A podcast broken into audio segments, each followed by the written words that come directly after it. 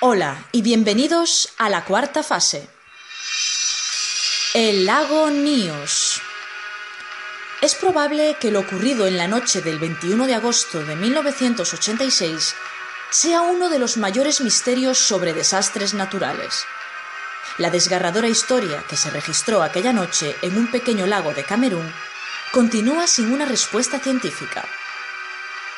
¿Qué fue lo que desencadenó la devastación? Para hablar de los acontecimientos que tuvieron lugar en aquellas fechas, debemos retroceder unos años en el tiempo. Exactamente hasta 1984, momento en el que se produjo otro extraño suceso, preludio de lo que estaba por llegar. Las primeras muertes. Agosto de 1984. Una noche cualquiera en una carretera en Camerún, África. A lo lejos se divisa un camión que llevaba una docena de pasajeros. De repente y sin previo aviso, el motor del vehículo se para y el conductor no puede arrancarlo. La mayoría de los pasajeros se bajan del camión para ver qué ocurre, todos menos dos que se quedan en el camión.